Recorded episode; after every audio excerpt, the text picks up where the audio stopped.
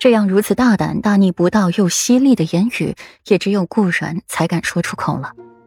裴玉也不恼，只是食指微微弯曲，在顾然的鼻梁上一刮，宠溺道：“这样的话，也就是你才能这么大胆说出口了。”心底却是朝这边想了想，毕竟帝王榻侧，岂容他人酣睡？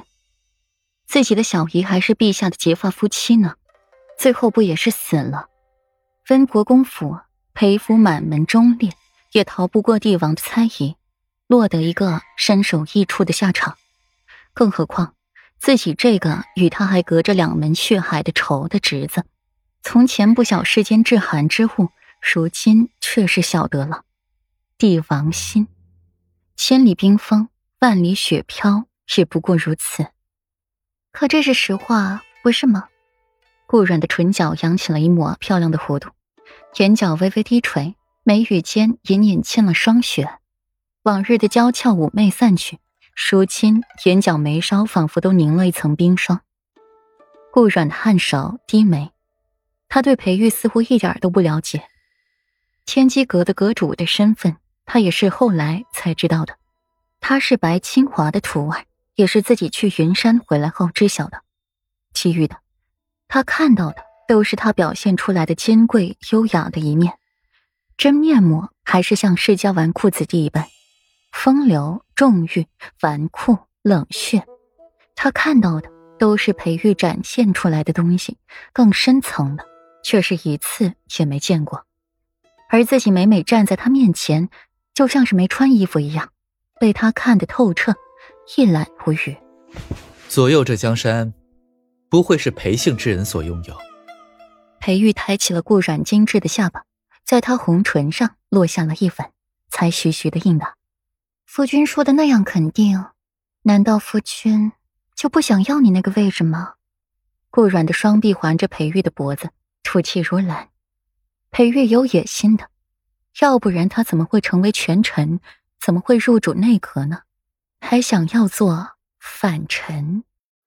自古有话：“江山美人不可兼得。”得了江山，便失了美人。若是个平平无奇的美人就罢了，可是软软生的这般合为夫心意，这若是一不小心的丢了，为夫上哪去寻一个像软软如此绝色听话的美人？左右为夫权高势大的，那江山要不要都没有太大干系。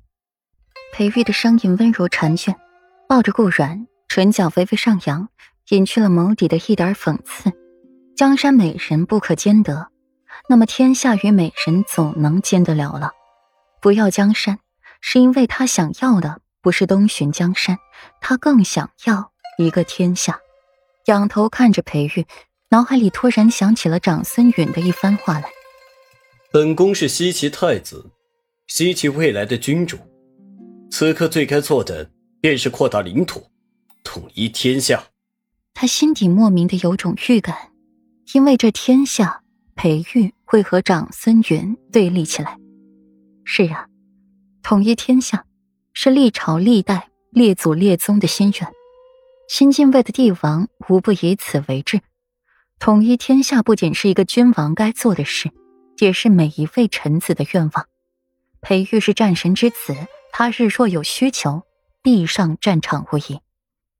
顾然抿了抿唇，低下了头，摸着裴玉的锦袍，语气颇显无奈：“夫君，听你这话，为妻真是不知道该哭还是该笑了。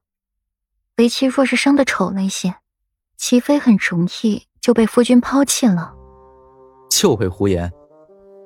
什么时候才能说些为父爱听的话？裴玉对顾软的话有些哭笑不得。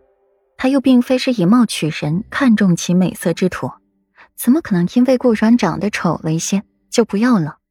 只是看上的，心里有的，娶的妻子正好是一个极美艳又聪慧的女子。